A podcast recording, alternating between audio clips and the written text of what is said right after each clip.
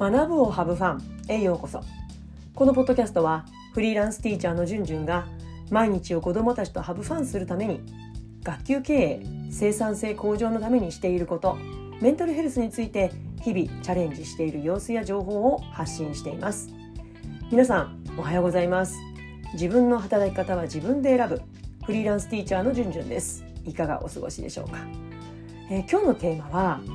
あの私の好きなアプリ。 GoodNotes 5のことです、えー、 GoodNotes 5業務手帳を2週間使って感じたことについてシェアしていきます、えー、以前年度の終わりにねこれまで紙のノート一筋だった業務手帳を GoodNotes 5アプリを使ってデジタル化しますよっていうお話をしました、えー、まだ聞いてらっしゃらない方は是非ねそちらも聞いていただきたいんですけれども。であれから2週間以上経ちました。で実際にねもう授業も始まって、まあ、子どもたちと過ごしている中で実際使ってみました。ですので今日はその使用感についてお話をします。それでは行ってみましょう。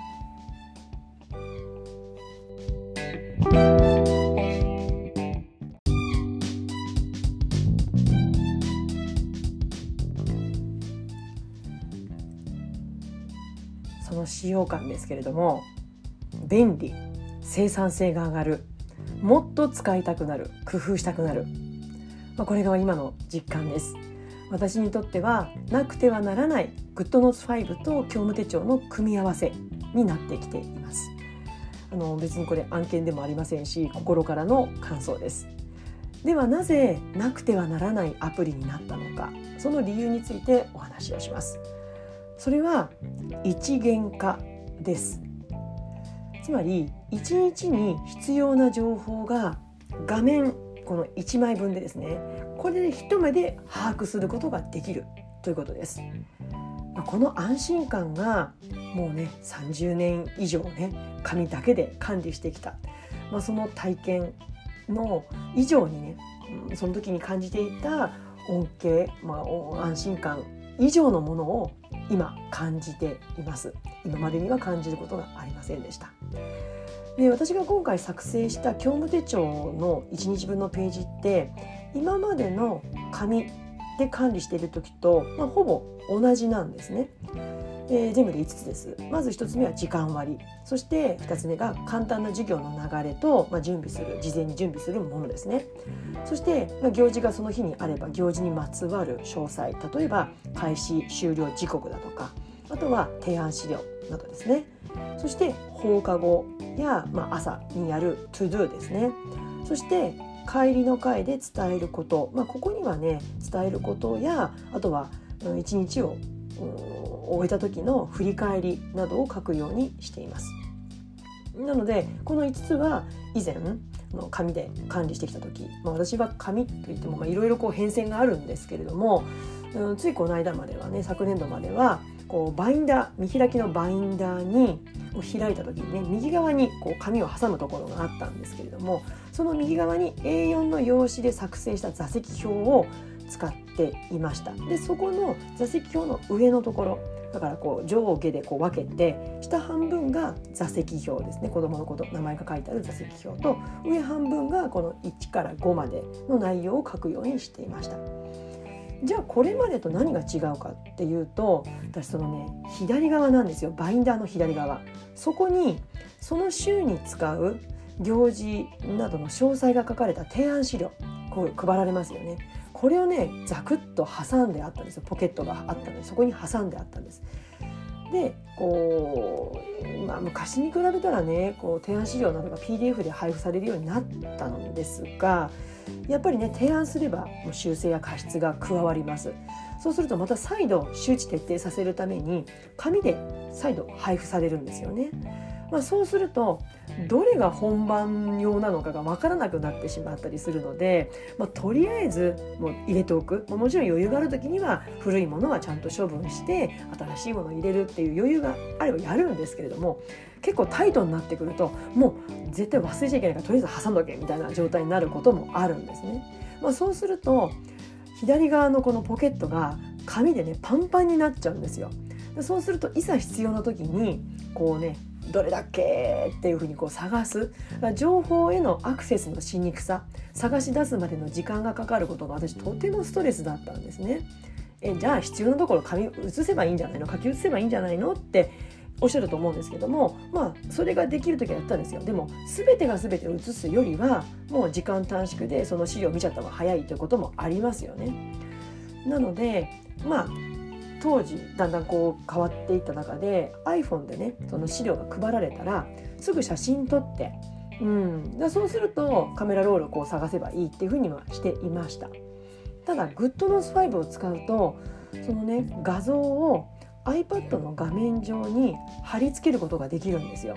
で1日に必要な情報がこう一目で見えるようになるんですね、まあ、そうするともうポケットに今まで挟んであった紙の資料も必要ないです。持ち運ぶ必要もない。探す時間も激減します。だってその日に必要な行事などのプリントはもう画像としてそこに貼り付けておけばいいのでいざ使う時になったらそこをタップして拡大して大きく見せるようにしておけばもうこの老眼の私でもちゃんとはっきり見えるわけですよね。だから、まあ、もちろん下準備必要なんですよ。あの必要なものをその日その日に貼り付けておくっていうこと、うん、だから、まあ、ちょっとした時間かもしれないけれどもその積み重ねが大きな時間になる。何よりもここに必要な情報がもうあるよっていう安心感は本当に今までの安心感とは比べ物にならない、うん、ものを感じています。えー、ここまででね GoodNose5 業務手帳を2週間使って感じたこと。